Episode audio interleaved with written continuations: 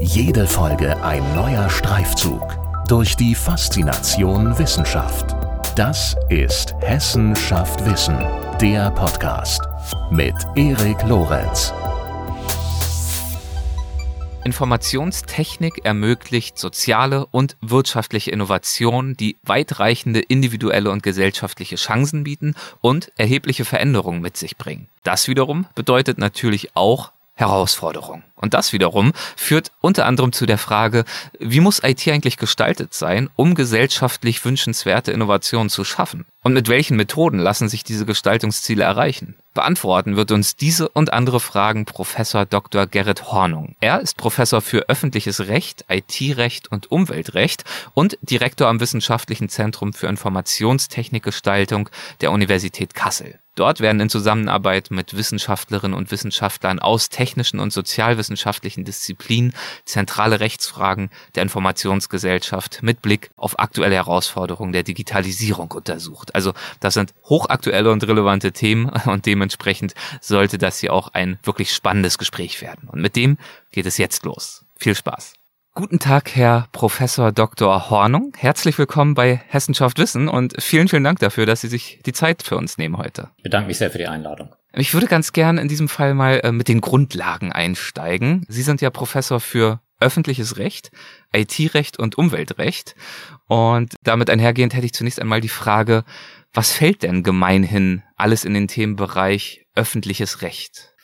Ja, öffentliches Recht ist, äh, sagen wir mal, in der klassischen Dreiteilung äh, der Rechtsdisziplinen eine von drei Disziplinen. Also wir unterscheiden das öffentliche Recht, das Privatrecht und das Strafrecht, wobei die eigentliche Unterscheidung die zwischen öffentlichem Recht und Privatrecht ist, weil das öffentliche Recht die Rechtsbeziehungen des Einzelnen zum Staat und die Staatsorganisation umfassen und das Privatrecht die Rechtsbeziehungen zwischen Privatmenschen, Privatpersonen, mhm. natürlich nicht juristischen Personen. Und in dieser Unterteilung gehört das Strafrecht dann eigentlich zum öffentlichen Recht, auch wenn die strafrechtlichen Kollegen das nicht immer ganz gerne hören. Okay, und um das vielleicht an einem Beispiel zu verdeutlichen, also wenn ich jetzt ein, ich weiß nicht, ein Ticket kriege für falsches Parken und das anfechte, fällt das dann schon ins öffentliche Recht? Das ist Teil des öffentlichen Rechts. Genau. Okay. Man kann dann vielleicht gleich einhaken und sagen, ja. ähm, dass mein Hauptarbeitsgebiet, äh, das IT-Recht, mhm. sich einer dieser Zuordnung dann eigentlich ein bisschen widersetzt. Ähm, das IT-Recht ist eine Querschnittsmaterie, vielleicht die Querschnittsmaterie par excellence, äh, liegt also quer zu dieser klassischen Dreiteilung, so dass ich zwar IT-Recht maßgeblich aus öffentlich-rechtlicher Perspektive mache, ähm, aber immer wieder Bezüge zum ähm, IT-Privatrecht und auch zum IT-Strafrecht habe. Und wie ist es beim Umweltrecht? Wie lässt sich das eingliedern in diese Gemengelage? Ja, das Umweltrecht ist äh, klassisches öffentliches Recht. Mhm. Ähm, also da geht es ja viel um Regulierungsfragen, ähm, Zulassung äh, von Industrieemissionenanlagen, ähm, keine Ahnung, ähm, Zulassungsfragen von Windkraftanlagen und anderes mehr. Das ist klassisches öffentliches Recht. Mit welchen Themenbereichen übers Digitale, übers IT-Recht sprechen wir ja gleich noch ausführlicher. Ähm, welche Schwerpunkte haben Sie und welche Interessen im Bereich des Umweltrechts? Das ist ja, wie wir nun alle wissen, ein riesiges Feld. Ja, das ist richtig. Das Umweltrecht ist tatsächlich der sagen wir, deutlich kleinere meiner Arbeitsbereiche, mhm. also meine Forschung und insbesondere die äh, Forschungsprojekte, also die Drittmittelprojekte, die wir in einiger Zahl durchführen, ähm, liegen alle im IT-Recht. Mhm. Ähm, Im äh, Umweltrecht habe ich äh, insbesondere hier in Kassel in der Lehre zu tun. Wir ähm, haben ja einen Studiengang Bachelor und Master Wirtschaftsrecht ähm, hier und dort decke ich äh, etliche Sachen ab, zum Beispiel im Kreislaufwirtschaftsrecht, in den Grundlagen des Umweltrechts ähm, oder auch im Umweltinformationsrecht. Das ist vielleicht so eine Schnittmaterie. Umweltinformationsrecht ist Teil des IT-Rechts oder des Informationsrechts einerseits und dann Teil des, des äh, Umweltrechts dann auch. Und warum haben Sie sich äh, schlussendlich auf den Themenbereich IT-Recht spezialisiert? Warum hat Sie das am ehesten interessiert? Wie ist es dazu gekommen für Sie persönlich? Ähm, das war eine Entwicklung, die, äh, sagen wir mal, als Teil meiner Spezialisierung innerhalb der Rechtswissenschaften ähm, passiert ist, ähm, aber wie so viele solche biografischen äh, Sachen dann auch immer äh, Zufälligkeiten äh, und, und unterlegen hat. Also ich ähm, habe tatsächlich von meiner Schulausbildung her einen naturwissenschaftlichen Schwerpunkt. Also ich hatte Mathe, Physik, Leistungskurs mhm. in, in, in der Schule und äh, komme zwar aus einem juristischen Elternhaus, also meine Eltern sind beide Richter äh, gewesen, ähm, haben dann aber eher so ein bisschen hinterfragt, ob äh, Jura so das Richtige für mich sein sollte. Also das war sozusagen jetzt nicht so die Entscheidung. Meine Mutter insbesondere war eher so ein bisschen skeptisch mhm. und äh, wollte mir das nicht ausreden, aber sie, sie wollte sicher gehen, dass ich mich wirklich bewusst dafür entscheide. Naja, und dann habe ich in der Juristerei, wie das so ist, erstmal in großer Breite natürlich studiert. Die Rechtswissenschaften haben ja einen, einen großen Pflichtfachkanon. Äh, und habe dann sozusagen das, was mich dann vor allen Dingen interessiert hat, äh, eher durch so Seitenaktivitäten äh, gefunden. Äh, und zwar tatsächlich durch zwei Sommerakademien der Studienstiftung des deutschen Volkes, wo ich Stipendiat war. Und die erste hat mich eher so in die Richtung Kriminologie, Strafvollzugsrecht gebracht. Ich habe eine Akademie bei ähm, Professor Pfeiffer vom äh, Kriminologischen Forschungsinstitut Niedersachsen damals gemacht, die mich dann auch dazu gebracht hat, im Studium eine Spezialisierung in diese Richtung zu machen tatsächlich. Also mein Wahlpflichtfach im ersten Examen war Strafrecht, Strafvollzugsrecht, äh, Strafvollzugsrecht, mhm. ähm, Jugendstrafrecht und Kriminologie. Und ich habe dann eine zweite äh, Sommerakademie äh, bei Professor Rossnagel gemacht, der später dann mein akademischer Lehrer wurde und wenn ich es mich richtig erinnere, auch schon mal bei Ihnen im Podcast war. Ganz genau, gut aufgepasst. ja. ähm, und ähm, da, die hatte schon, äh, das muss 1998 gewesen sein, den Titel Das Internet ein körperloser Sozialraum. Äh, wo wir also zwei Wochen lang uns mit allen möglichen Fragen des damals noch relativ neuen Internets irgendwie beschäftigt haben. Mhm. Und als ich äh, nach meinem Master, also ich habe nach meinem ersten Staatsexamen einen Master in Edinburgh gemacht und als ich damals zurückkam nach Deutschland, ähm, war ich so ein bisschen unsicher, was ich jetzt nächstes machen sollte. Und dann habe ich mehrere hm, Kontakte äh, aktiviert und er war einer davon. Und er hat mich dann gefragt, ob ich bei ihm nicht in einem Forschungsprojekt mitmachen möchte. Ähm, und das war sozusagen dann der Beginn der wissenschaftlichen Befassung mit dem IT-Recht. Toll.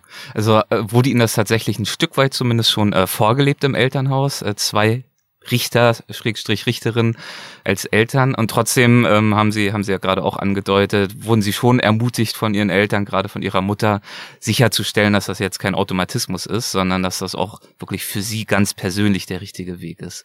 Was würden Sie dann sagen, warum war es denn der richtige Weg? Also was hat, abgesehen davon, dass Sie nun diese Beispiele auch in der Familie hatten, äh, was hat Sie persönlich an den Rechtswissenschaften so sehr fasziniert, dass auch Sie sich auf berufliche Art und Weise ähm, ja dieser Disziplin womöglich ein Leben lang widmen wollten? Ja, ähm, ich glaube, das liegt auf unterschiedlichen Ebenen. Mhm. Ähm, was ähm, mir tatsächlich im Studium immer schon viel Spaß gemacht hat und, und auch genützt hat, weil man sich mit diesen Sachen dann ja auch sehr intensiv beschäftigen muss, ist, dass ich schon immer irgendwie Spaß am Problemlösen hatte. Also so äh, knobeln, wie Sachen äh, zu lösen sind so, so als Beispiel, in Mathe habe ich immer gerne Textaufgaben gemacht. Mhm. Also nicht, nicht nur in Anführungszeichen Zahlen aneinander zu reihen, sondern sozusagen ein, ein, ein textbasiertes Problem präsentiert zu bekommen, was man dann mit einem gewissen in Mathe dann algorithmisierten äh, Problemlösungsstrategie irgendwie abarbeiten muss.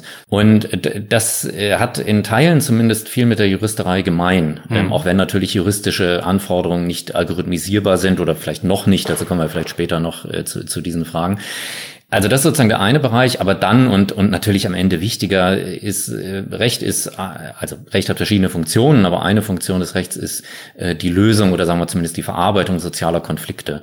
Ähm, also rechtliche Regeln sind menschengemacht, werden in politischen, sozialen, gesellschaftlich ausgehandelten Prozessen äh, verabschiedet, ausgehandelt, dann in Rechtsform überführt und diese, diese sozialen Fragen, die im politischen Prozess verarbeitet werden, die setzen sich natürlich in der Rechtsanwendung am Ende auch fort.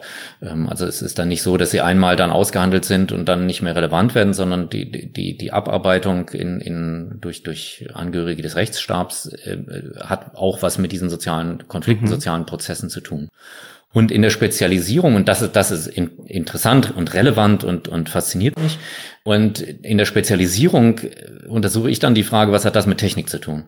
Also was hat die Technisierung unserer Lebenswelten mit diesen sozialen Konflikten zu tun? Welche Wechselwirkungen ergeben sich da? Und was macht sozusagen dieses Dreieck aus äh, Menschen, Technik und Recht mit diesen drei Dimensionen? Wie verändert es sie? Wie hängen die miteinander zusammen? Und wie können wir sie gestalten? Also diese Gestaltungsdimension ist, ist eine Frage, die mich immer sehr interessiert.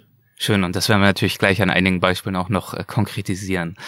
In der Einführung eines Vortrags habe ich mir auf YouTube angeschaut. Vor ein paar Jahren haben sie den zugegebenermaßen schon gehalten. Äh, da haben sie sich selbst mal als die Annegret Kamp-Karrenbauer der Projektgruppe Verfassungsverträgliche Technikgestaltung bezeichnet und dann natürlich auch ein bisschen Gelächter geerntet. Wissen Sie noch, wie das gemeint war? Also wie ist Ihr Selbstverständnis als Rechtswissenschaftler in Bezug auf technische Fragestellungen? Äh, diese äh, äh, kurze Nebenbemerkung äh, war tatsächlich mehr biografischer als äh, inhaltlicher äh, Natur. Mhm. Die bezog sich darauf, dass ich zusammen mit meinem akademischen Lehrer Alexander Rossnagel eine Projektgruppe leite, nämlich die Projektgruppe Verfassungsverträgliche Technikgestaltung über deren Forschungsansatz wir vielleicht gleich kurz reden können.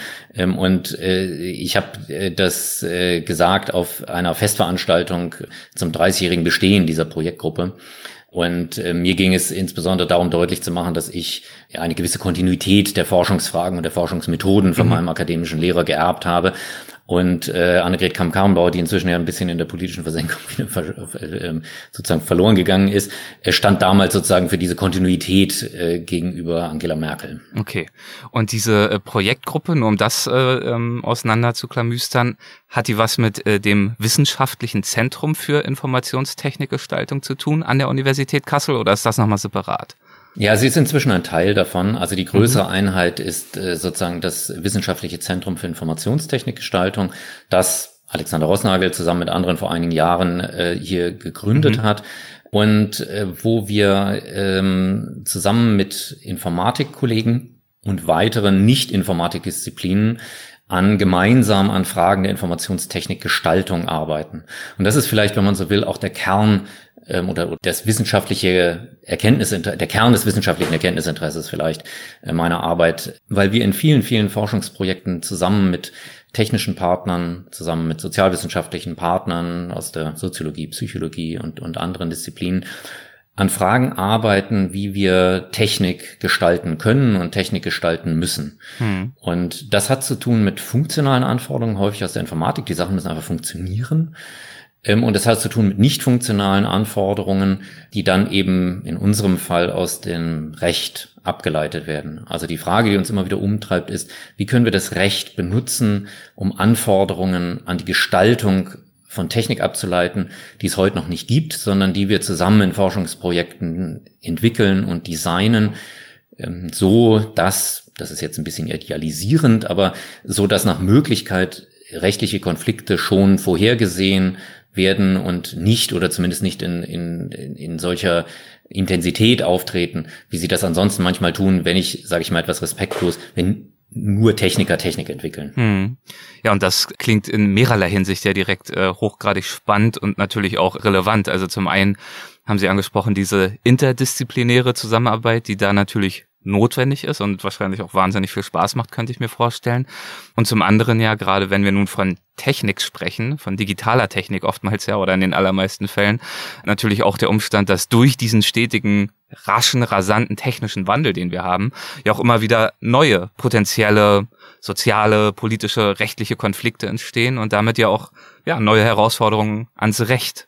Und damit äh, sie wahrscheinlich ja auf jeden Fall keinen Mangel haben an äh, spannenden und mitunter auch drängenden Fragestellungen, denen sie sich das da widmen richtig, können. Ja. ja, das ist richtig. Und sie wollen natürlich auf diese Weise ja IT-Systeme mitgestalten, daher ja auch diese Bezeichnung der Gestaltung neuer Technologien die ja gesellschaftlich wünschenswert sind, so habe ich es glaube ich irgendwo gelesen als Formulierung. Ähm, genau, das ist eines der Kriterien, ja. auf die wir uns im ITEC, also in diesem wissenschaftlichen Zentrum, geeinigt haben. Also äh, gesellschaftlich wünschenswert und das dann heruntergebrochen auf die Kriterien von Akzeptanz und Akzeptabilität. Mhm. Zu denen kann man sehr, es sind gehaltvolle Begriffe, zu denen äh, kann man viel sagen und, und es gibt wahrscheinlich auch keine abschließenden Definitionen davon, aber Akzeptanz hat sozusagen etwas Faktisches. Ne? Also es nützt uns nichts, wenn wir Technik bauen, die am Ende total datenschutzkonform ist, die aber niemand haben will. Das, das kann für mich vielleicht interessant sein und auch für die Informatiker, die das dann promovieren, äh, programmieren und darüber dann promovieren, kann das auch interessant sein. Aber, aber das ist nicht unser Anspruch sozusagen. Ja? Also mhm. die, die perfekte, sichere, datenschutzkonforme Lösung zu bauen, die am Ende niemand braucht. Ähm, also es muss sozusagen auch, auch benutzt werden und benutzt werden wollen das hat was mit psychologischen Anforderungen zu tun, hat mit Usability zu tun und so. Aber es muss daneben eben auch akzeptabel sein und da kommen dann normative Kriterien ins Spiel.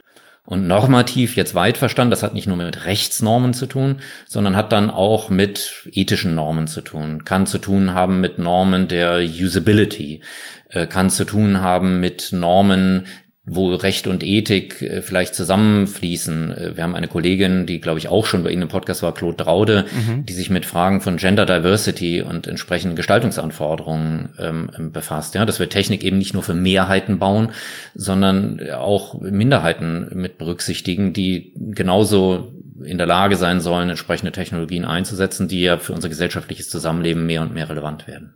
Ist das eigentlich üblich, dass schon bei der Gestaltung neuer Technologien Rechtswissenschaftler wie Sie ähm, und halt auch viele äh, Vertreter anderer Disziplinen schon mitreden und das federführend tun? Also, oder, also oder ist, ist, es, das, ja bitte. Das ist etwas, was in den letzten Jahren oder vielleicht inzwischen sogar schon Jahrzehnten tatsächlich an Bedeutung gewonnen hat. Mhm. Also als ich anfing, mich mit dieser Materie zu beschäftigen, war Alexander Rossnagel einer der wirklich ersten äh, mit seiner Projektgruppe damals, die diese Idee äh, propagiert haben.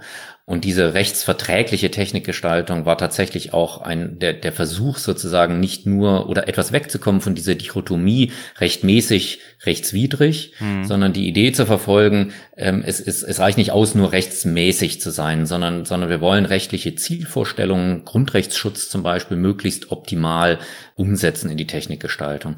Und ähm, das, das war sozusagen über viele Jahre ein, ein, ein nicht allgemein anerkannter Ansatz.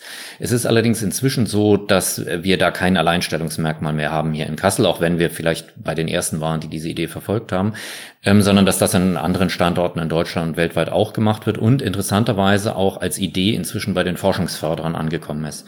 Also als ich anfing, mich mit der Materie zu beschäftigen, vor inzwischen auch schon 20 Jahren, gab es häufig so juristische oder sozialwissenschaftliche Forschung, die als Be Begleitforschung lief. Und ich mag diesen Begriff nicht, weil er so ein bisschen darauf hindeutet, dass eben Techniker Technik entwickeln und mhm. die Juristen dann das begleiten und häufig dann eben auch nicht nur ein Projekt begleiten, sondern irgendwie zehn Projekte begleiten, die verschiedene Techniken entwickeln und am Ende dann irgendwie einen Bericht darüber schreiben, was denn da für Rechtsfragen aufgeworfen werden. Ähm, sondern die Idee ist eben, die Juristen in den Projekten mitarbeiten zu lassen. Und das wird inzwischen in den rechtlich sensiblen Ausschreibungen etwa des Bundesministeriums für Bildung und Forschung auch berücksichtigt. Also das hat tatsächlich gut funktioniert und es gibt inzwischen bei den Forschungsförderern ein hohes Sensibilität dafür, dass äh, technische Innovationen eben häufig rechtliche, ethische, sozialwissenschaftliche Fragestellungen aufwerfen. Und dabei gibt's ja da noch ganz ja, verschiedene Herausforderungen zu berücksichtigen in der Arbeit. Sie haben das, glaube ich, in einem Vortrag mal untergliedert in rechtsverträgliche Gestaltung als zum einen methodische Herausforderung und zum anderen die rechtsverträgliche Gestaltung als institutionelle und individuelle Aufgabe. Würden Sie diese zwei Kategorien vielleicht noch kurz erläutern, bevor wir dann auf ein paar Beispiele eingehen? Ja, also das mit der Methode ist tatsächlich eine wirkliche Herausforderung. Ja. Also ähm, man, interdisziplinäre Zusammenarbeit ist sowieso schon eine Herausforderung mhm. natürlich. Das fängt bei der gemeinsamen Sprache an. Es gibt manchmal Begriffe, die tatsächlich unterschiedlich verwendet werden. Das Beispiel, was wir hier intern immer verwenden und auch so bei Feldwald- und Wiesenvorträgen, ist das der Transparenz, unter dem Informatiker häufig etwas ganz anderes verstehen als Juristen. Also Juristen verstehen darunter, dass mir angezeigt wird, äh, Informationen gegeben werden und Informatiker verstehen zumindest in manchen Kontexten darunter, dass das gerade alles verborgen bleibt. Mhm. Also etwas, was transparent ist, bedeutet gerade, dass ich es nicht sehe und mhm. am besten die Sachen den Hintergrund verschwinden. Ja. Genau. Mhm. Und ähm, sowas muss man erstmal verstehen, wenn man miteinander arbeiten möchte. Ja, interessant, ja. Ähm, das heißt, gemeinsame Sprache zu finden, ist, ist eine Herausforderung. Und dabei wollen wir aber ja nicht stehen bleiben. Wir wollen nicht nur miteinander reden, sondern wir wollen am Ende idealerweise Gestaltungsanforderungen, Gestaltungsvorschläge, äh, konkrete Vorschläge für Technik entwickeln. Und dazu ähm, haben wir so ein mehrstufiges äh, Modell, mit methodisches Modell, ähm, entwickelt, ähm, zunächst in den Rechtswissenschaften und im E-Tech dann verbreitert auch für andere normative Anforderungen. Und das Problem ist häufig, dass wir dann auch über unterschiedliche Zeithorizonte sprechen. Also Technische Kollegen hätten am liebsten am Anfang des Forschungsprojekts schon alle Anforderungen für ihre Gestaltungsprozesse, weil damit möchten die eigentlich gerne loslegen. Mhm. Ja, die können vielleicht noch ein bisschen generisch sein, aber die möchten am Anfang wissen, was muss ich denn alles beachten, wenn ich hier äh, ähm, äh, äh, Sachen programmiere. Bei uns sind es aber eben Forschungsergebnisse. Also wir formulieren ja erst rechtliche Anforderungen. Und das heißt, wir, man darf sich das eben nicht so als Wasserfallmodell vorstellen, weil dann würden erst wir arbeiten und dann die, sondern wir müssen gemeinsam an diesen Anforderungen arbeiten und uns aufeinander zubewegen, weil konkrete rechtswissenschaftliche Vorgaben kann ich häufig erst dann formulieren, wenn ich möglichst viel über den Gegenstandsbereich weiß. Mhm. Ähm, und, und den müssen wir ja Informatiker erstmal vermitteln und wir müssen uns also von unterschiedlichen Enden aufeinander zubewegen.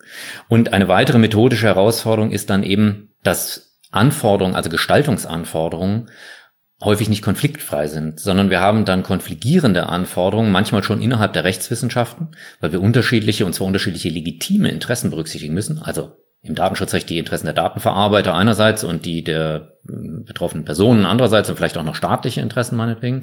Aber es kann insbesondere natürlich zu Konflikten kommen, wenn wir dann äh, verschiedene Disziplinen zueinander bringen. Also Usability-Anforderungen sind nicht zwingend datenschutzkonform und umgekehrt.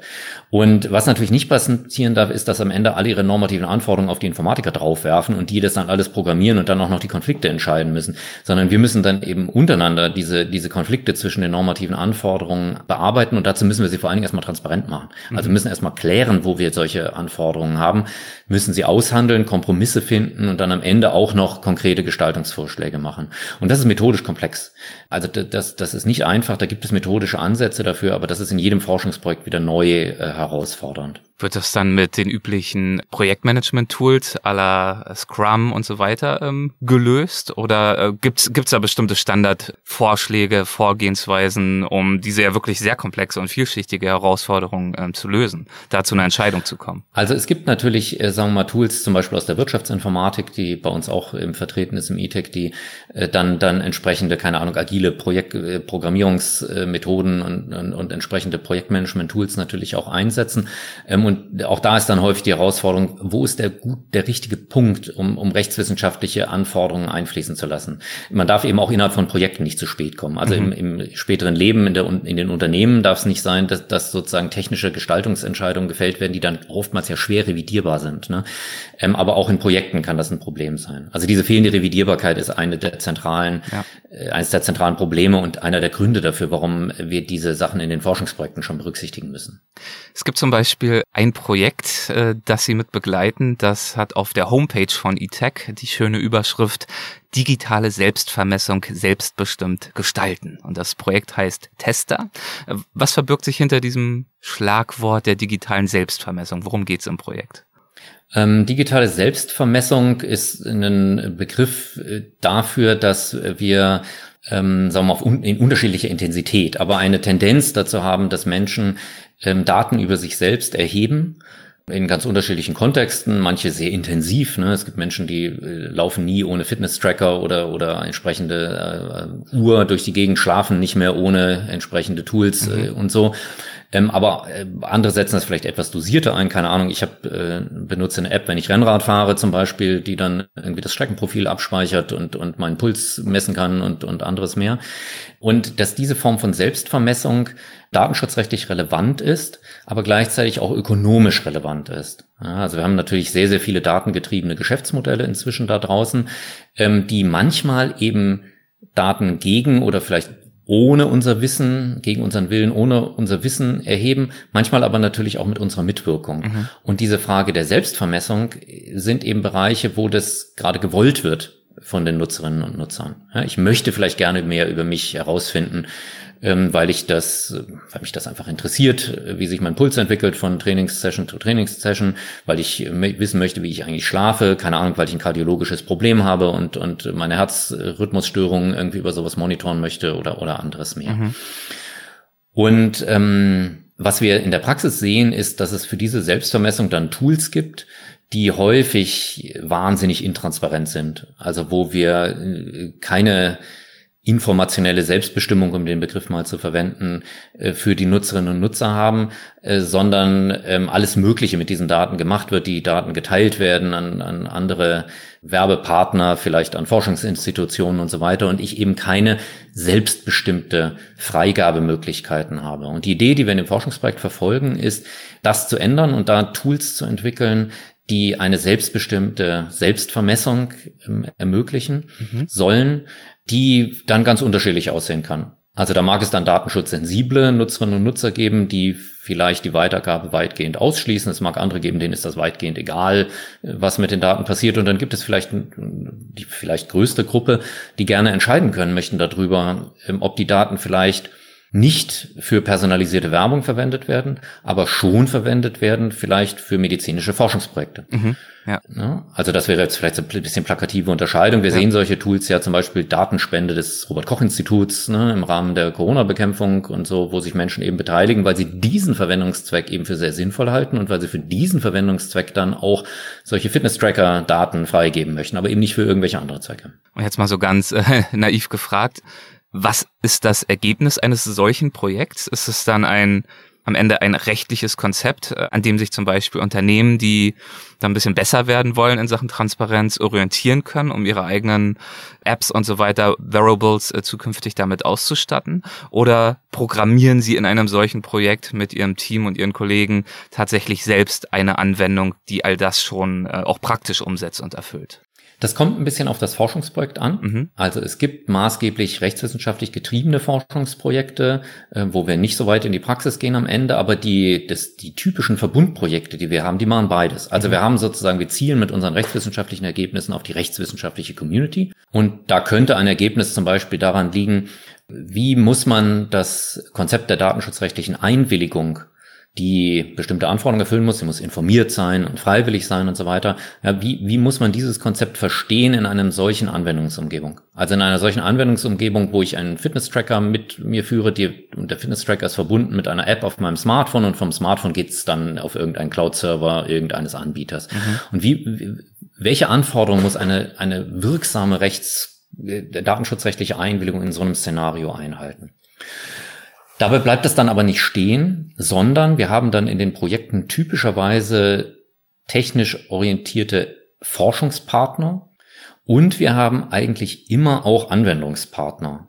In einem solchen Projekt dann zum Beispiel jemanden, der schon entsprechende Tools im Bereich der Medizininformatik tatsächlich vorhält, also der tatsächlich Smartphone-Apps äh, programmiert, die, mit denen man persönliche Gesundheitsdaten managen kann und der dann daran interessiert ist, so eine App fortzuentwickeln oder ein neues Feature einer solchen App zu programmieren und so, bei dem dann am Ende von einem solchen Projekt auch prototypisch Sachen ausprobiert werden. Also es ist sozusagen deutlich weiter als das von Ihnen jetzt äh, erwähnte rechtliche Konzept mhm. oder so, sondern die Idee ist dann tatsächlich äh, am Ende etwas Lauffähiges zu haben, wobei diese BMWF geförderten Projekte häufig immer noch im Bereich der Grundlagenforschung angesiedelt sind. Man nennt das dann nicht Prototyp oder so, das wäre dann eher zu anwendungsnah, sondern das heißt dann Demonstrator. Mhm. Ähm, also es geht sozusagen um eine ein, eine, eine Demonstration, dass die Konzepte, die wir und die Informatikpartner und die Wirtschaftsinformatikpartner uns ausgedacht haben, dass die im Grundsatz lauffähig sind, also dass man so etwas so tun kann. Und danach beginnt dann eine Verwertungsphase, die ganz unterschiedlich aussehen kann und wo dann vielleicht solche Anwendungspartner dann tatsächlich im Anschluss an das Projekt die Sachen dann auch lauffähig in die Praxis überführen. Schön, spannend, wahnsinnig spannend. Ähm, ein anderes Projekt, das ich auch gern ansprechen würde, ist eines, mit dem Sie sich ähm, im Zuge unter anderem der äh, Covid-19-Pandemie beschäftigt haben. Sie haben Sie sich äh, mit schulischen Informationssystemen auseinandergesetzt. Was waren das für Systeme und äh, welchen Fragen sind Sie da nachgegangen? Ich glaube, der Projektname lautet Directions in diesem Fall. Genau, Directions äh, steht für Data Protection Certification for Educational Information Systems. Mhm. Ist ähm, ein Projekt, was äh, tatsächlich erst ein halbes Jahr läuft. Also wir sind erst am Anfang. Mhm. Und äh, die von Ihnen erwähnte Pandemie ist eher, sagen wir mal, der, ähm, der Initiator dieses Projekts okay. gewesen. Mhm. Der Hintergrund ist, dass äh, die Pandemie, sagen wir mal, die Notwendigkeit einer intelligenten Digitalisierung der Schule äh, wie unter einem Brennglas und wahrscheinlich auch jetzt wirklich für den letzten äh, verdeutlicht hat, auch wenn man jetzt nicht so wie ich äh, eine Tochter hat, die, die zur Schule geht. Und zugleich hat die Pandemie aber auch gezeigt, dass wir eben erhebliche Herausforderungen im Bereich der Digitalisierung der Schule haben. Und die liegen auf unterschiedlichen Ebenen. Da geht es teilweise einfach um technisch-organisatorische Fragen also Ausstattung der Schulen mit entsprechender Technologie, Kompetenz der Lehrerinnen und Lehrer ähm, und, und der Schulorganisation. Es darf natürlich einfach nicht so sein, dass die Frage, wie digitalisiert Schulen sind, einfach von der Frage abhängt, ob wir engagierte Informatiklehrer in solchen Schulen haben. Mhm. Ja. Sie liegen dann zweitens im didaktischen Bereich. Äh, das ist eine Riesenherausforderung, entsprechend intelligente Tools bereitzustellen, die eben nicht dabei stoppen, dass wir irgendwie äh, Unterricht über Zoom machen, so wie wir das an den Universitäten ja auch vielfach gemacht haben, sondern dann wirklich intelligente Tools bereitstellen. Und dann gibt's aber eben auch rechtlich-ethische Grenzen. Und ähm, in die diesem sind so, äh, ist es in der Projektzusammenfassung auch zu lesen, die sind mannigfaltig, mannigfaltige Rechtsunsicherheiten, davon ist dort die Rede, zu ja, denen diese Bandbreite an äh, Angeboten, Datenschutzanforderungen und so weiter eben führen. Ja.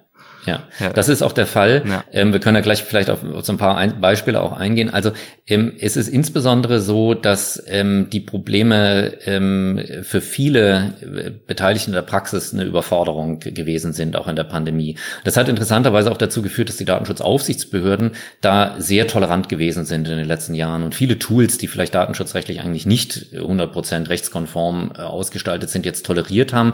Diese Tolerierungsphasen enden aber inzwischen. Also wenn man so ein bisschen guckt, äh, baden-württembergischer Landesdatenschutzbeauftragter hat, äh, ich glaube vor zwei Wochen äh, irgendwie die Duldung für, ich glaube es war Microsoft Teams, endgültig auslaufen lassen und so. Also da gibt es sozusagen, das endet jetzt so langsam. Ne? Sicherlich so die Einstellung, jetzt haben wir über zwei Jahre Pandemie, jetzt mhm. müssen die Länder und, und die Schulen da eben dann auch langsam mal, mal die Kurve kriegen. Ne? Mhm. Die, um, um vielleicht das Setting oder das, das, ähm, den, den Aufhänger für das Projekt zu beschreiben. Wir haben es in, in, in diesem Bereich schulischer Informationssysteme mit einer sehr, sehr heterogenen Angebots- und einer sehr heterogenen Nachfragelandschaft zu tun. Mhm. Also wir haben auf der einen Seite eine unglaubliche Vielfalt von schulischen Informationssystemen. Das ist der Oberbegriff, den wir verwenden. Das kann losgehen am einen Ende von einem relativ simplen Anwendung wie einem Online-Vokabeltrainer oder eben so Videokonferenztools, äh, die wir in anderen Bereichen des beruflichen und privaten Lebens inzwischen sehr, sehr viele einsetzen. Das geht aber dann über Plattformen, die, sagen wir mal, als Ziel vielleicht haben, äh, sogar die, die lebenslange schulische Biografien von, von Schülerinnen und Schülern äh, zu dokumentieren, den Lernfortschritt zu begleiten, äh, individualisiertes, in Zukunft vielleicht mit künstlicher Intelligenz bereitgestelltes äh, Lernumgebungen äh, bereitzustellen, ja, wo wirklich individualisiertes Lernen dann möglich wird, unter Einsatz vielleicht von KI bis hin zu, sagen wir mal, so, so Infrastrukturkomponenten, die dann vielleicht sogar auf Länderebene angesiedelt sind. Mhm. Also wir haben eine unglaubliche Vielfalt und wir haben sehr viele KMUs auch, die in dem Bereich tätig sind. Also kleine Anbieter, die keine großen Rechtsabteilungen haben und dann mal die Rechtsabteilung fragen können, ob das, was sie da machen, eigentlich datenschutzkonform ist. Mhm. Und auf der anderen Seite haben wir ja eine unglaubliche Vielfalt von kleinen und großen Schulen, von, von Grundschulen, ähm, Gymnasien, Realschulen, Gesamtschulen und so weiter, die ganz unterschiedliche didaktische Konzepte haben, die sich vielleicht unterschiedlich profilieren wollen im Bereich der Digitalisierung und die dann eben auch noch unterschiedliche Kompetenzen haben, unterschiedliche technische, aber auch unterschiedliche rechtliche Kompetenzen. Da mag es Leute haben, die interessieren sich dafür, die sind behördliche Datenschutzbeauftragte, die haben Kompetenzen und andere haben das nicht. So, und die eine Seite möchte gerne wissen, was muss sie tun, um datenschutzkonforme Produkte anbieten zu können. Und die andere Seite möchte wissen, was muss sie tun, um datenschutzkonforme Produkte zu kaufen. Das heißt, wir haben auf beiden Seiten Informationsdefizit. Mhm. Denn die Schulen möchten sich ja häufig gerne rechtskonform verhalten. Sie möchte insbesondere auch den Eltern sagen können, die Daten eurer Schülerinnen und Schüler werden hier nicht irgendwie, ähm, irgendwie datenschutzrechtswidrig irgendwie behandelt mhm. Ähm, und so. Ja. Und der, der Ansatz des Forschungsprojekts Directions ist dann Zertifizierung. Das heißt, die Anbieter sollen am Ende die Möglichkeit haben, sich durch einen unabhängigen Dritten, eine Zertifizierung, man kann sich das vorstellen wie den TÜV zum Beispiel, ja, äh, ein, ein, ein Gütesiegel ausstellen zu lassen, mit dem sie dann am Markt werben können und mit dem dann die Schulen tatsächlich eine gewisse Sicherheit gewinnen, dass wenn sie ein zertifiziertes Produkt einen zertifizierten Anbieter beauftragen, dass sie dann auch auf der sicheren Seite sind. Und wenn dann was schiefläuft in kleineren Bereichen, dann ist vielleicht am Ende der Zertifizierer schuld und nicht die Schule. Und die Schule ist dann nicht, sie ist nicht komplett draußen, also da wird es immer einen Restbestand an Sorgfaltspflichten geben, aber man gewinnt eben doch ein, ein, ein gehöriges Maß an, an Rechtssicherheit. Rechtssicherheit und auch an Arbeitsersparnis in dem Sinne, dass man sich nicht unbedingt bei jedem Tool in die Tiefen der Tiefen dort selber reinarbeiten nicht, muss. Ne? Nicht bei jedem Tool selber reinarbeiten muss, auch noch nicht jede Schule das wieder aufs Neue machen muss. Ansonsten genau. macht ja jede Schule in, in, Deutschland, äh, prüft dann wieder aufs Neue, ob dann ein konkretes Produkt datenschutzrechtskonform ist. Ja, genau. Also es ist, äh, vermindert eben auch Transaktionskosten. Ja, ja. Woran arbeiten Sie persönlich in diesem Projekt jetzt zum Beispiel äh, ganz konkret? Also ähm, um sozusagen so eine Datenschutzzertifizierung zu machen, braucht man einen Kriterienkatalog. Also muss am Anfang, das haben wir jetzt gemacht, wir, wir müssen einen Zertifizierungsgegenstand erstmal bestimmen. Also was, was wird denn dort zertifiziert? Mhm. Und danach braucht man Kriterien, die abgearbeitet werden können. Und das ist das, wo, was, was sozusagen aus, aus rechtlicher Sicht der größte Brocken ist. Denn ähm, man muss sich klar machen, dass das Datenschutzrecht, zumindest in der Datenschutzgrundverordnung, vielfach mit abstrakten Generalklauseln arbeitet. Ähm, also viele wertungsausfüllungsbedürftige Rechtsbegriffe, zum Beispiel den Begriff der Erforderlichkeit ähm, mhm. ähm, enthält oder den Begriff, Begriff der berechtigten Interessen zum Beispiel. Und ähm, was, was das konkret bedeutet, muss man dann immer runterbrechen auf äh, den jeweiligen Anwendungsbereich. Und das sozusagen runterzubrechen, jetzt was das für die Schule bedeutet, ist ähm, eine unserer Herausforderungen, die dadurch nicht kleiner wird, dass wir in Deutschland auf Länderebene, die Länder sind ja zuständig für den Bildungsbereich, dann eben teilweise auch noch landesspezifisches Datenschutzrecht haben, äh, was man dann eben auch noch äh, berücksichtigen muss. Und dann muss man sagen, sind das, womit wir uns beschäftigen, viele aktuelle Probleme des Datenschutzrechts, die uns ansonsten auch umtreiben. Also ich mache mal ein Beispiel, ähm, was ja auch äh, hinter dem von mir schon erwähnten Beispiel Microsoft Teams äh, steht, die Datenübermittlung in Drittländer. Mhm. Also das ist eins der zentralen Fragen, die im Datenschutzrecht alle oder viele umtreiben. Ähm, die Datenschutzgrundverordnung hat ja das Datenschutzrecht in der Europäischen Union stark harmonisiert und geht davon aus, dass wegen dieser Harmonisierung Daten in der EU im Wesentlichen sich frei bewegen können. Also nicht voraussetzungslos, aber die Datenübermittlung von Kassel nach Frankfurt soll denselben Regeln unterworfen sein wie die von Kassel nach Frankreich. Also da soll es keinen Unterschied geben in den, an den Binnengrenzen. Aber weil man das so macht, soll dann die Datenflüsse nach außen dann eben auch harmonisierten Grenzen unterliegen und, und äh, Schranken unterliegen, die eben in der Praxis schwer einzuhalten sind. Und was das bedeutet, das ist eine der zentralen Herausforderungen, die wir in den nächsten Monaten ähm, hier bearbeiten werden. Wahnsinnig spannend. Vielleicht ähm, können wir uns ja irgendwann noch mal unterhalten in einem Jahr oder zwei und schauen, was da für ein Katalog äh, herausgekommen ist. Das ist, glaube ich, für viele, ja, für viele Eltern ja auch spannend, ähm, das äh, zu erfahren. Ja, ist sehr spannend. Ähm, wir kriegen ähm, tatsächlich sehr, sehr viel Feedback aus der Praxis. Ja. Ähm, wir haben einen großen Beirat und assoziierte Partner, sowohl aus dem Bereich der Anwender, aus dem Bereich der Schulen, Schulleiterinnen und Schulleiter, mhm. aus dem Bereich der Datenschutzbeauftragten von Bund und Ländern und auch aus der Lehrerschaft. Also man muss dann auch klar sehen, äh, wir haben äh, sozusagen den Bereich der Daten von Schülerinnen und Schülern, aber natürlich auch den Bereich der beschäftigten Daten. Und beides hat sozusagen dann wieder datenschutzrechtliche Besonderheiten. Also um weil Sie nach Besonderheiten fragten, dann vielleicht noch mal ein Beispiel zu machen. Schülerinnen und Schüler sind nicht nur, aber eben auch aus einer datenschutzrechtlichen Perspektive in eine doppelt vulnerable Gruppe. Ähm, zum einen wegen der Minderjährigkeit, äh, die eben in Abstufungen, aber zumindest bei kleinen Kindern eben äh, nur eine eingeschränkte Einsichtsfähigkeit in die datenschutzrechtlichen Herausforderungen von solchen Tools mit sich bringt und zum anderen wegen der Abhängigkeit äh, zur Institution Schule. Ähm, zumindest solange Kinder der Schulpflicht unterliegen, sind sie eben dann doppelt abhängig äh, von Lehrerinnen und Lehrern. Und ähm, das führt eben dazu, dass der Staat in Form von Schulen und von Schulträgern eine besondere Fürsorgepflicht trifft, mhm. rechtskonforme digitale Lösungen bereitzustellen. Es kann also sein, dass wir, sagen wir mal, in bestimmten freiwilligen Anwendungen, man spricht dann vom sogenannten Nachmittagsmarkt, also wenn ich für meine Tochter irgendwie für die für, für den Nachmittag, weil ich der Meinung bin, dass sie vielleicht ein Defizit hat irgendwo oder sie irgendwie unterstützen möchte, und privat eine Anwendung kaufe, dann gelten da vielleicht andere Anforderungen, als wenn die Schule sowas mehr oder weniger verpflichtend einführt, weil, weil dann eben der Staat als äh, entsprechend grundrechtsgebundene Instanz dann dort dahinter steht und dafür auch garantieren muss. Ja, okay. Ja, verständlich. Ich würde gerne noch mal schauen, was wir schaffen, ein, zwei andere Projekte ein bisschen knapper ansprechen, die ich aber auch so spannend finde, dass ich sie nicht hinten runterfallen lassen möchte. Ein wahnsinnig spannendes Projekt von Ihnen ähm, ist nach meinem Eindruck auch Dynamo. Und darin geht es um die Dynamiken von Desinformation und die Frage, wie wir sie erkennen und bekämpfen können. Auch das natürlich muss ich nicht großartig erklären, glaube ich, warum dieses Thema sehr zeitgemäß und sehr relevant ist. Würden Sie kurz einmal von diesem Projekt erzählen und wo dort die äh, Zielsetzung besteht? Ja, gerne. Dynamo ist, beschäftigt sich mit einem Ausschnitt aus dem großen Bereich der Desinformation, mhm. nämlich mit Desinformation in Messenger-Diensten. Es gab ein Vorprojekt tatsächlich auch, was ja auch an der Uni Kassel gelaufen ist, was Alexander Rossnagel noch von der rechtlichen Seite betreut hat, ähm, wo es allgemeiner um Desinformation in Social Media ging. Und äh, unser Nachfolgeprojekt beschäftigt sich jetzt sozusagen spezifisch mit Messenger-Diensten, die ähm, rechtlich deswegen interessant sind, weil wir in, sagen wir mal, wenn wir Informations- und Kommunikationsrechtlich an solche Phänomene herangehen, häufig eine Grundunterscheidung zwischen Individual- und Massenkommunikation haben. Mhm. Und äh, das hat sowohl kommunikationswissenschaftliche Unterschiede, wir haben auch Kommunikationswissenschaftler, Medienwissenschaftler mit in diesem Projekt drin, aber es hat eben auch rechtliche Auswirkungen.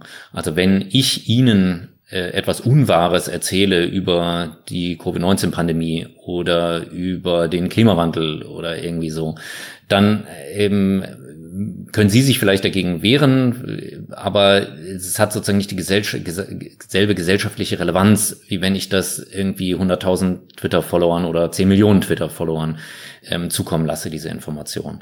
Und ähm, das Interessante an diesen Messenger-Diensten ist, dass sie häufig so, so einen Hybrid-Charakter haben. Also bei Telegram gibt es eben äh, die, auch die Möglichkeit, individuelle Kommunikation und geschlossene Gruppen zu machen, aber es gibt eben auch so einen Bereich, wo man dann doch sehr große Nutzergruppen auch adressieren kann. Und wie man das rechtlich einfängt, ist gar nicht so einfach. Mhm.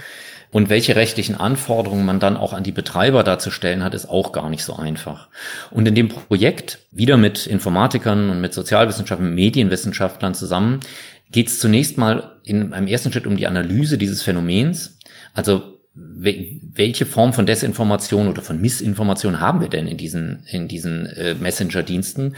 Dazu werden tatsächlich öffentlich zugängliche äh, Messenger-Kanäle im großen Stil gecrawlt, wie man technisch sagt. Das heißt, werden große Mengen von Daten erhoben. Und wir haben dann Kollegen des SIT in Darmstadt, also des Fraunhofer Instituts SIT, die dann ähm, mit Algorithmen der Mustererkennung, Schrägstrich KI, kommt ein bisschen auf die Terminologie an, versuchen in diesen Massendaten dann Desinformation zu identifizieren.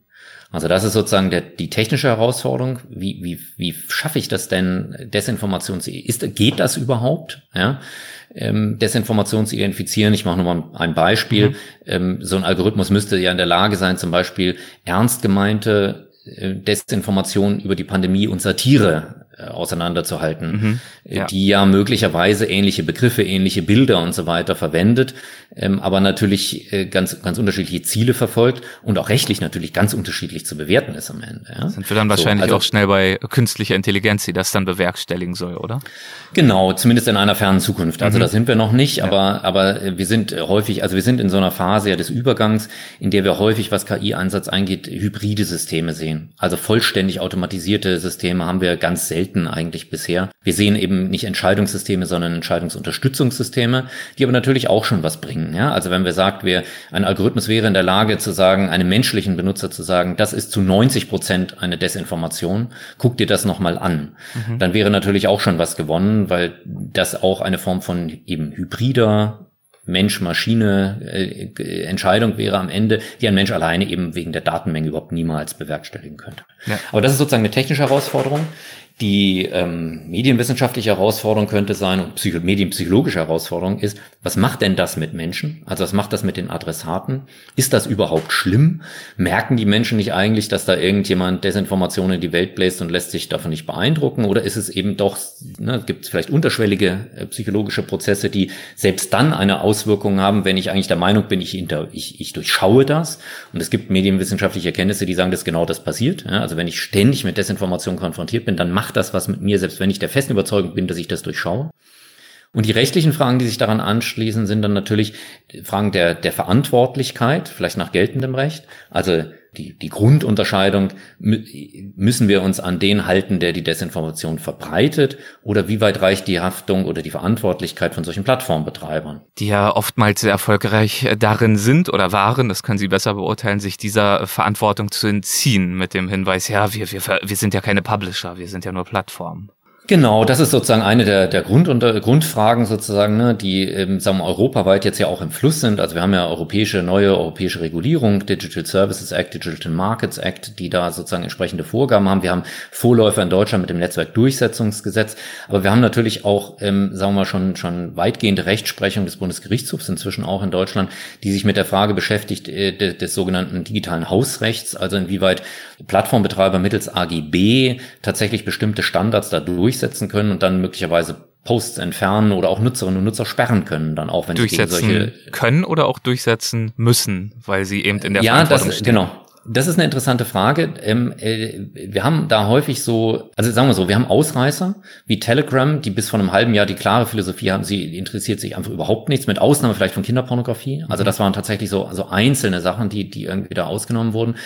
Wo sich aber interessanterweise inzwischen was bewegt, also wir haben im letzten halben Jahr, also die Bundesinnenministerin hat sich da auch sehr dahinter geklemmt, also es, es, es gibt sozusagen da Versuche und die scheinen auch langsam zu fruchten, dass man zumindest Kommunikationskanäle aufmacht äh, zu diesen Betreibern. Also lange Zeit war es einfach so, dass Telegram einfach nicht reagiert hat auf, auf behördliche Anfragen oder zumindest auf viele behördliche Anfragen. Wie gesagt, Kinderpornografie war häufig so, so, so eine Ausnahme. Ähm, also es gibt Anbieter, die, die sind da nicht gutwillig es gibt äh, welche, die sind äh, sehr gutwillig und versuchen da sehr viel zu monitoren. Und es gibt dann so eine, so eine Zwischenebene. Und das sind dann häufig tatsächlich diese Facebooks dieser Welt, die tatsächlich Community-Richtlinien haben, die nur häufig nicht dementsprechend, was wir sozusagen von eurem, unserem europäischen rechtlichen oder ethischen Standards da erwarten. Klassisches Beispiel, beton, besondere Betonung der Meinungsfreiheit, ne, die eben einem US-amerikanischen Verfassungsverständnis von Free Speech folgt und ähm, dann eben darunter sehr viel mehr versteht als das, was wir noch als zulässig achten würden. Aber es gibt tatsächlich Fälle, wo äh, auch Facebook und andere da intervenieren und, und äh, Accounts sperren,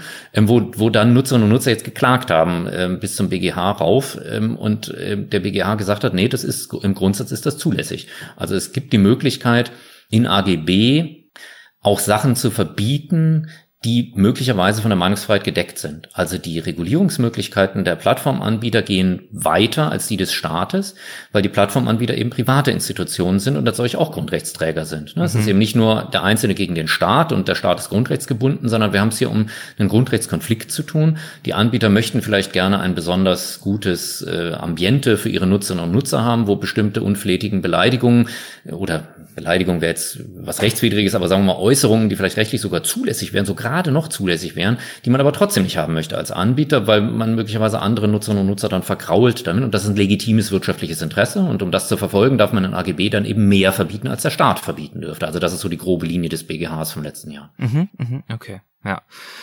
Spannend. Ähm, mal eine ganz grundsätzliche Frage zu alledem. Und ich glaube, die Frage treibt ja viele um. Haben Sie denn den Eindruck, dass unsere Rechtsprechung grundsätzlich noch äh, mithalten kann mit der Geschwindigkeit neuer Technologien und Funktionen? Also viele haben ja das Gefühl, dass die Regierungen und auch die Rechtsprechungen den Entwicklungen eigentlich oftmals eher hinterherhinken, als sie wirklich proaktiv zu gestalten. Das ist in vielen Bereichen natürlich eine zutreffende äh, Beschreibung. Ich glaube, man muss da ein bisschen zwischen den staatlichen Gewalten natürlich unterscheiden auch. Also Gerichte sind ja immer darauf angewiesen, dass äh, Rechtsstreitigkeiten zu ihnen kommen. Die können nicht initiativ tätig werden. Und allein das führt dazu, dass die gerichtliche Verarbeitung diesen Fragen immer irgendwie nachlaufend ist. Also bevor die Phänomene nicht auftreten, können sich Gerichte gar nicht mit diesen Fragen beschäftigen. Wir haben teilweise Rechtsnormen, die sehr, sehr alt sind und trotzdem noch in der, in der Lage sind, mit solchen Phänomenen äh, umzugehen. Also nehmen wir zum Beispiel die Fragen des Zugangs einer Willenserklärung ähm, im BGB, die stammen von 1900 und mit denen kann man auch trotzdem im Wesentlichen auch den Zugang einer E-Mail äh, bearbeiten und das wird mit der Rechtsprechung, von der Rechtsprechung auch gemacht. Also wenn es um solche sozusagen grundrechtlichen, vertragsrechtlichen Fragen geht, dann geht das schon. In anderen Bereichen brauchen wir aber natürlich Regulierung. Also das Datenschutzrecht ist eines der Beispiele, wo man sagen würde, dass da, darauf können wir, glaube ich, nicht verzichten. Der Gesetzgeber hinkt auch häufig nach, kann aber natürlich auch mit bestimmten rechtlichen Regulierungsinstrumenten auch versuchen, proaktiv tätig zu sein. Ähm, also Regulierung ist ja nicht gleich Regulierung, mhm. sondern man kann eben auch innovationsfreundliche, innovationsfördernde Regulierung äh, machen. Und ein Beispiel dafür ist äh, der Artikel 25 Datenschutzgrundverordnung, wo erstmals jetzt verbindlich, also jetzt seit vier Jahren verbindliche Vorgaben für den Datenschutz durch Technikgestaltung gemacht werden.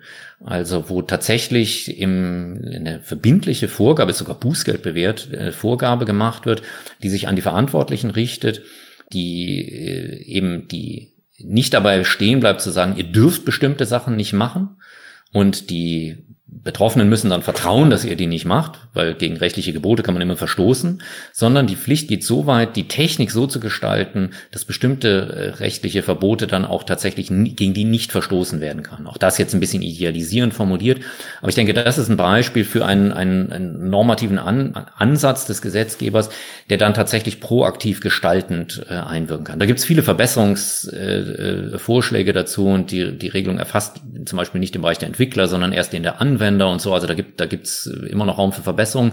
Aber das wäre jetzt mal so ein Beispiel. Mhm, okay. Man kann sich natürlich auch die Frage stellen, ob man nicht äh, mit einer zu weitgehenden Regulierung dann auch Sachen verhindert. Ne? Die Diskussion gibt's natürlich äh, auch immer. Ich glaube, es kommt in beiden Seiten einfach auf eine Frage der intelligenten Regulierung an. Also ich glaube, man kann einfach nicht sagen, das eine oder das andere ist richtig, sondern es kommt darauf an, wie man wie man reguliert. Und vielleicht auch durch Projekte wie, ähm, ich weiß jetzt nicht, wie man es ausspricht, äh, da arbeiten Sie auch mit dran, EIFA, ähm, wo sozusagen in wissenschaftlichen Disziplinen im äh, Hochschulbereich auch schon vorgedacht wird. Also auch schon geschaut wird, was wird da wohl so kommen und was könnten Anwendungsbeispiele sein und wie könnten wir diese auch rechtlich gestalten. Also bei diesem Projekt ganz konkret ähm, da geht's ja, so der lange Titel ist, glaube ich, Künstliche Intelligenz zur Analyse und Fusion von Erdbeobachtungs- und Internetdaten zur Unterstützung bei der Lageerfassung und Einschätzung. Deswegen gibt's dann diese man muss, Abkürzungen. Man muss einmal atmen, man muss einmal atmen dazwischen, genau. Ja. Oder vorher tiefer Luft holen.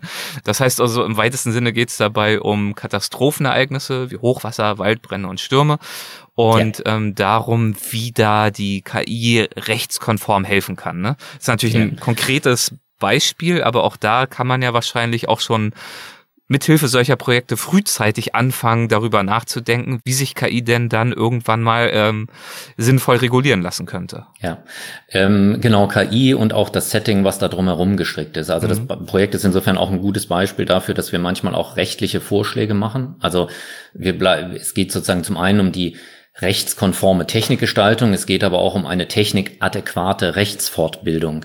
Also das Recht ist eben auch etwas Menschengemachtes. Und wenn wir in einem Projekt zu dem Ergebnis kommen, eine rechtliche Regel verhindert eine sinnvolle technische Innovation, die aus übergeordneten rechtlichen Gesichtspunkten, also Grundrechten zum Beispiel auch akzeptabel ist, dann versuchen wir natürlich auch rechtliche Vorschläge zu machen, wie man das Recht auch ändern kann. Mhm. Und das Beispiel, was Sie da haben, ist auch ein schönes insofern, als das tatsächlich eins ist, was uns letztes Jahr mit der Flutkatastrophe im Ahrtal dann tatsächlich überholt hat und wo tatsächlich, weil Sie nach äh, praktischen äh, Ergebnissen sozusagen fragten, wo Prototypen aus dem Projekt raus tatsächlich im Einsatz waren. Also die Idee ist da ganz grob, dass wir häufig in diesen Situationen Informationsdefizite haben bei den Einsatzkräften, also in den, in den Einsatzzentralen, aber auch bei den Einsatzkräften vor Ort. Und dass wir das angehen könnten, indem wir sehr heterogene Datenquellen, zum einen aus Social Media, aber auch Satellitendaten oder soweit es äh, zulässigerweise installierte Videokameras vor Ort sind, diese Daten dann fusionieren und darüber manchmal viel genauer feststellen können, ob vor Ort vielleicht ein Damm gebrochen ist oder eine Straße noch passierbar oder gerade nicht mehr passierbar ist, weil eben jemand, der vor Ort das sieht, gerade diese Straße, eben darüber twittert. Mhm. Ähm, und dann eine Einsatzkraft vielleicht hingeschickt werden kann, um diese Information zu validieren, aber vielleicht auch gerade nicht mehr hinfährt, weil wenn zehn Leute twittern, dass die Straße nicht mehr passierbar ist, dann braucht er auch kein Krankenwagen hinzufahren, um dann festzustellen, dass die Straße nicht mehr passierbar ist. Und äh, sozusagen in diesen Katastrophenszenarien dann eine bessere bessere Informationsunterstützung zu machen. Dafür braucht man dann KI, weil wir dann eben sehr große Datenmengen wieder verarbeiten müssen, in denen wir bestimmte Muster identifizieren. Und unser Beitrag ist dann eben zum Beispiel die Frage, wie man das datenschutzkonform gestalten kann. Denn die Einsatzkräfte interessiert dann ja weniger, wer sind denn die zehn Leute, die das gerade twittern, dass die Straße da nicht passierbar ist, als dass es eben zehn sind und nicht nur einer. Ähm, und mhm. deswegen diese Information eine höhere Plausibilität hat. Man braucht dann aber trotzdem vielleicht noch die Orts bezogenen Informationen, ja, um festzustellen, dass derjenige, der behauptet, da vor Ort zu sein, vielleicht tatsächlich da vor Ort war. Ähm, und, und um solche Fragestellungen ähm, ähm, dreht sich dreht sich da das Forschungsprojekt. Toll. Ja, vielen Dank, dass Sie äh, mit mir diese zahlreichen Beispiele einmal durchgeritten sind. Ähm, das waren jetzt doch so einige, aber ich glaube, das hat hoffentlich und denke ich unseren Hörerinnen und Hörern einen ganz guten Überblick äh, verschafft und einige Beispiele eben gegeben für IT-Recht und warum es auch so relevant ist. Ich würde gern zum äh, Abschluss unserer Rubrik kommen, die wir jedes Mal dabei haben. Das sind die Halbsätze. Das heißt, wenn das für Sie okay ist, würde ich Ihnen jeweils einen kleinen Halbsatz anbieten und wir schauen, ob Ihnen dazu was in den Sinn kommt. Wenn nicht, ist auch nicht ganz so schlimm, aber wir probieren es einfach mal, würde ich sagen. Eine wesentliche Stärke des deutschen Rechts im Hinblick auf IT-Recht ist aus meiner Sicht Sie können es gerne auch mit europäischen Rechts ähm, ersetzen, ja, ich, wenn das ich, die Sache leichter macht. Nee, nee, ich überlege gerade, ja. ähm, die starke Datenschutzrechtstradition, die das europäische Recht in diesem Punkt auch vielfach beeinflusst hat, nicht in allen Punkten, aber vielfach beeinflusst hat. Mhm. Und Verbesserungsbedarf oder Potenzial im Bereich äh, IT-Recht sehe ich in? In einer notwendigen Europäisierung dieser Fragestellung, die im europäischen Binnenmarkt unausweichlich sein wird, aber in auch in der damit verbundenen Notwendigkeit der adäquaten Koordination der verschiedenen Rechtsakte, die da im Moment aus Europa auf uns herniederprasseln. Denn das sind einige. Also wir haben sehr viele Reformbestrebungen im Bereich der Europäischen Union, die teilweise schon verabschiedet sind und ähm, die nicht immer ganz aufeinander abgestimmt sind und teilweise auch einfach viele Fragen offen lassen. Diese Harmonisierung, die Sie vorhin schon mal angesprochen haben, die es zum Teil schon gab, sicherzustellen, dass wir uns die auch bewahren, auch was neue Rechtsprechung anbetrifft. Ja. Eine prägende Erfahrung in meiner Karriere war für mich, die Erfahrung, wie anstrengend, aber auch wie bereichernd äh, die Zusammenarbeit mit äh, anderen Fachdisziplinen sein kann. Als beruflichen Erfolg definiere ich für mich persönlich insbesondere den erfolgreichen Umgang mit Mitarbeiterinnen und Mitarbeitern.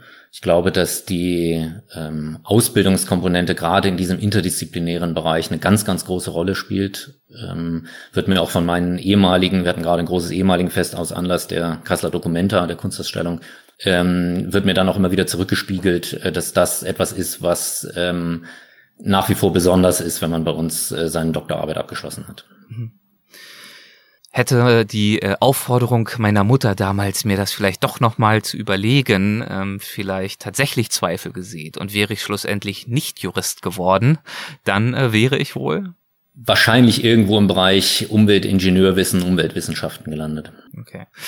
Meinen Studierenden gebe ich häufig den Rat, im Sinne von Martin Luther, dem äh, der, das Zitat zugeschrieben wird, ähm, ein Jurist, der nicht mehr ist als ein Jurist, ist ein arm Ding, ähm, im Studium und auch nach dem Studium äh, links und rechts äh, zu schauen.